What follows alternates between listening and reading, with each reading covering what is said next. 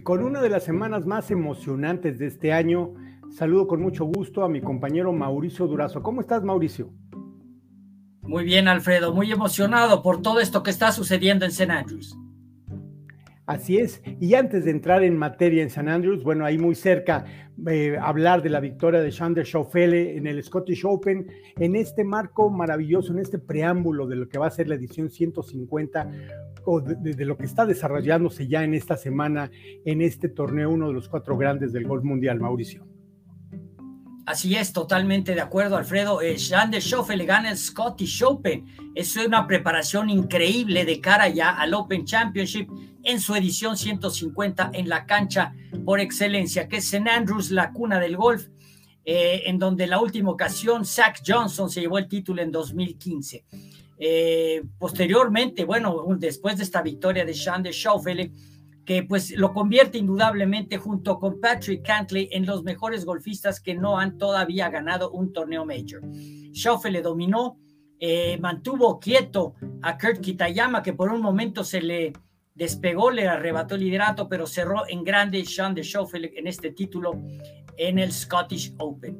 Y pues vamos a hablar también de lo que sucedió en, en los otros frentes, Alfredo, donde el estadounidense Trey Molinax en su participación número 105 se lleva el título, es uno de los pegadores más largos, jugó con el veteranísimo, eh, eh, un jugador estadounidense que estaba en su mismo grupo, eh, que realmente mantuvieron un duelazo en la jornada final para Trey Molinax eh, se llevó el título con un verde fantástico, tarjeta de 66 golpes en el Barbasol. Esto fue en Kentucky, en Estados Unidos. Un torneo muy interesante porque estuvieron jugadores del PGA Tour y jugadores de la European Tour.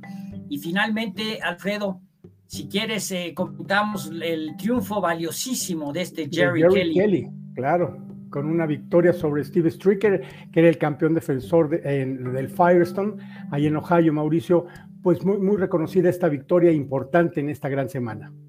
Así es, eh, Jerry Kelly llega a 10 triunfos, este lo conquista por segunda ocasión, es considerado un Major Senior Player Championship, eh, jugando contra Steve Stricker, eh, su gran compatriota, los dos son de Wisconsin, los dos tienen 55 años de edad, grandes jugadores que crecieron juntos y son evidentemente amigos muy cercanos. Pero ahora en el duelo eh, predominó Jerry Kelly, más favorecido era Steve Stricker, pero Kelly eh, supo ponerle el cascabel al gato y finalmente se lleva el título de una manera extraordinaria, jugando muy bien en la recta final. Era una de las canchas emblemáticas de Estados Unidos, Firestone, en Ohio, Alfredo.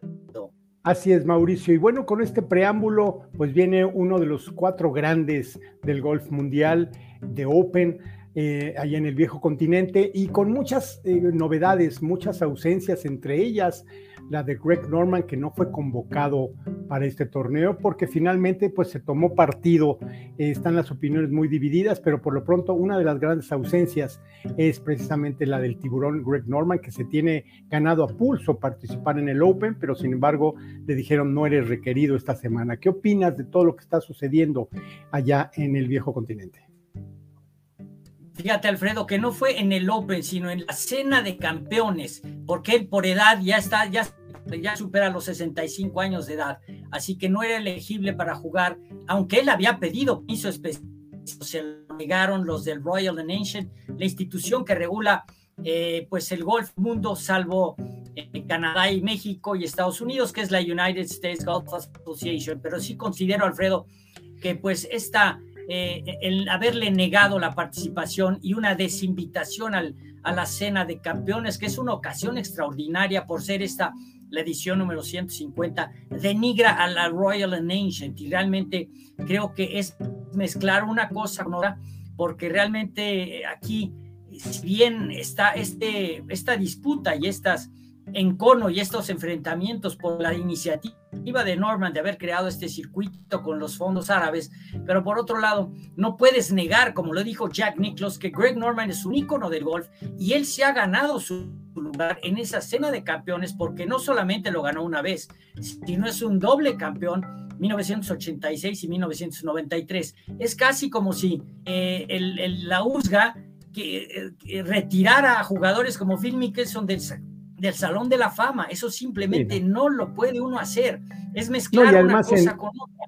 Claro, en esa buena entrevista que, le hacen a Niklaus, ¿no? Que, que, defiende a su amigo Greg Norman, que no permite que haya más polémica, dice, es mi amigo, lo conozco desde hace mucho tiempo y no te voy a contestar ninguna otra pregunta más, precisamente para no crear una animadversión eh, más que el golf mundial no lo necesita. Efectivamente, así que creemos que es una grave equivocación de la Royal and Ancient el haber ignorado y, bueno, creo que como resultado de esto, Phil Mickelson también reaccionó, aparentemente es lo que habíamos escuchado, y no iba a atender en solidaridad con Greg Norman esta cena de campeones. Así que estaremos, eh, pues, eh, a ver qué ecos se sucedieron después de esta cena en donde sabemos que no estuvieron los dos jugadores, Alfredo, y eh, y bueno, pues... Y, momento importante también. Oye, y momento importante en la distinción que le hacen a Greg Norman, en una distinción que, le hicieron a muy pocas personas en la historia de este, de, este torneo de la universidad. Eh, Franklin es uno de ellos y ahora lo va a recibir también eh, perdón, Jack Nicklaus. Exactamente, Jack Nicklaus. Fíjate que una gran ocasión fue la despedida de Bobby Jones, que ya estaba en silla de ruedas en 1958, cuando eh, toda, eh, prácticamente toda la ciudad de St. Andrews se volcó hacia ese homenaje tan especial que le dieron, que era la libertad ciudadana de St. Andrews, y solamente un estadounidense la había recibido, nada más y nada menos que Ben Franklin uno de los padres de Estados Unidos, padres de la patria.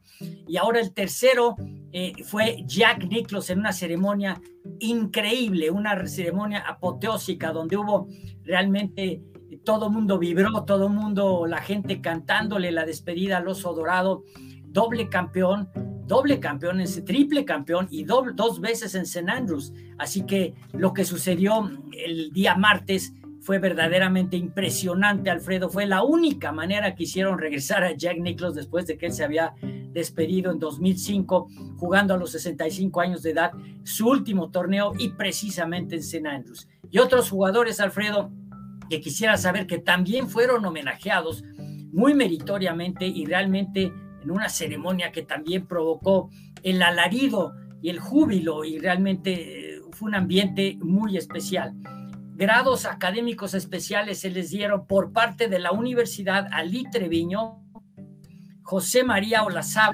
Katrina Matthew, jugadora escocesa, Bob Charles, el, eh, pues el longevo, el jugador zurdo, el primer zurdo en ganar un major en 1963 en el Open, y finalmente Sandy Lyle, a quien tuvimos el gusto de pues haber convivido con él aquí en México cuando vino a jugar el abierto mexicano en el Club de Golf México, Alfredo.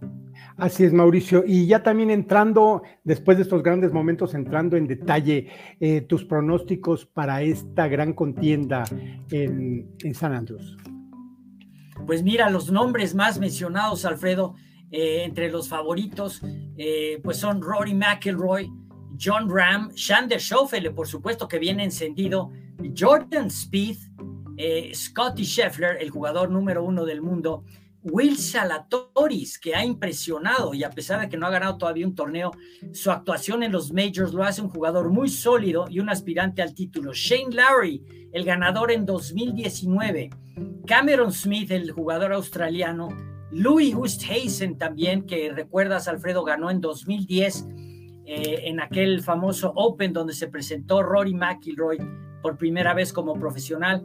Y finalmente yo creo que no hay que olvidar, hay que considerar jugadores como Tommy Fleetwood y por qué no un veterano que podría eh, pues descollar como Adam Scott. Si me preguntas de Tiger Woods, Tiger Woods se ha estado preparando intensamente para esta ocasión. Él sabe que el Major que más probabilidades tiene de ganar es este precisamente. Por eso se brincó el US Open para hacer una preparación completa, pero todo de cara a este Open. Recordarás que él ganó en 2000, repitió en 2005, así que uno de los lugares preferidos de Tiger en todo el mundo es sin duda St. Andrews. Una gran ocasión, Alfredo, en la edición 150 y preparémonos para lo impensable. Bueno amigos, pues muchas gracias Mauricio, te mando un fuerte abrazo y nos veremos la próxima semana a ver qué sucedió en este gran torneo. Por lo pronto, Esto fue Golf Internacional en 10 minutos. Nosotros continuamos con más en nuestro programa.